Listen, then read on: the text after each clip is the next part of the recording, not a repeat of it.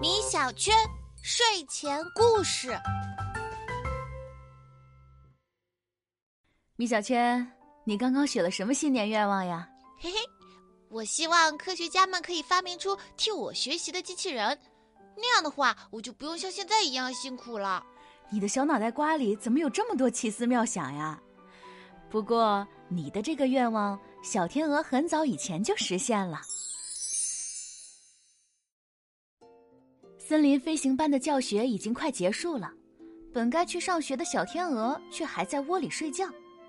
他的好朋友小鸡急急忙忙的来叫他：“小天鹅，你怎么还不起床去上课呀？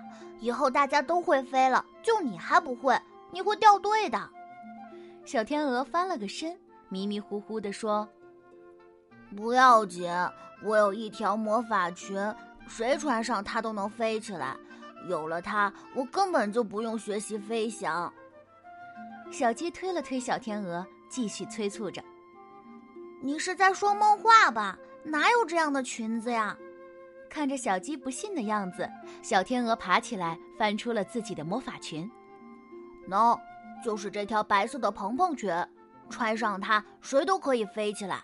不信你看。小天鹅把裙子穿在身上后，居然真的慢慢飞起来了。它越飞越高，高过了大树，高过了白云，渐渐的。它在小鸡的眼里变成了一个小黑点儿，小鸡拍着手叫道：“哇，这也太酷了！小天鹅，你的裙子是在哪儿买的呀？我也要买一条。”小天鹅昂首挺胸，十分骄傲地说：“这条魔法裙是我外公专门为我定制的，世界上仅此一条，根本就买不到。”你让我试穿一下这条魔法裙好不好呀？我也想知道飞翔是什么样的感觉。当然可以了。小天鹅大方的把裙子递给了小鸡，小鸡穿上裙子后，便像氢气球一样慢慢升上了天。它飞过了大树，飞过了白云，向着耀眼的太阳飞去。森林里的小动物们看到小鸡在天空中飞翔，惊讶的瞪大了眼睛，都跑来看热闹了。他们对这条神奇的魔法裙啧啧称赞：“这条魔法裙真的太神奇了！我也好想要一条这样的裙子呀！我也不想学飞行了。”小天鹅，你能把这条裙子也借我穿一下吗？就在这时，天空中风云突变，一阵大风刮了过来。把天上的小鸡吹得东倒西歪，降落中的小鸡一不小心撞到了兔子家的篱笆桩上，篱笆上种满了带刺的玫瑰。只听“刺啦”一声，漂亮的魔法裙就这样被刮破了，裙子的飞翔魔法瞬间消失，小鸡也从篱笆上摔了下来，小天鹅的眼泪瞬间掉了下来。我的魔法裙坏了，我再也飞不起来了。内疚的小鸡连连道歉：“小天鹅，对不起，我这就去帮你把裙子修补好。”他跑到山猫裁缝铺，请他修补小天鹅这条已经失去魔法的裙子。山猫大叔捻着他那银针般的胡须，慢条斯理的说道：“裙子修补好倒没什么问题。”只是我又不是魔法师，我恢复不了他的魔法。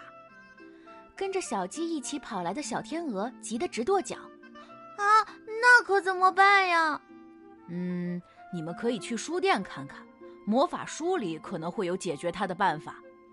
两只小动物又飞快地向书店跑去，他们翻遍了与魔法有关的书籍，终于找到了一个能够修复魔法裙的方法。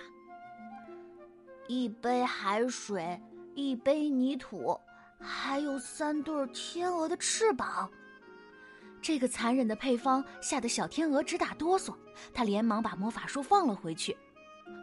这个方法可不行，怎么能为了一条裙子就去伤害其他的天鹅呢？他带着小鸡走出了书店。嗯，算了算了，这条裙子我不修了。难道小天鹅就这样放弃了飞翔吗？过了几天，还在为弄坏小天鹅的魔法裙而愧疚的小鸡抬起头，突然发现一只美丽的白天鹅正在天空中自由自在的翱翔。他仔细一看，震惊的瞪大了眼睛，那竟然是小天鹅。原来啊，自从失去了魔法裙后，小天鹅为了能飞上天空，开始自主学习飞翔。经过日复一日的努力，现在的它已经可以靠着自己的能力飞到任何地方去了。天空中的小天鹅骄傲地扬着头，比拥有魔法裙的时候还要自豪呢。其实啊，想象中无所不能的机器人，就像小天鹅的魔法裙一样，并不能永远帮助你。靠自己的努力学习到真本事，比拥有魔法裙、机器人更可靠、更值得骄傲，不是吗？好了宝贝今天的故事到这里就结束了晚安。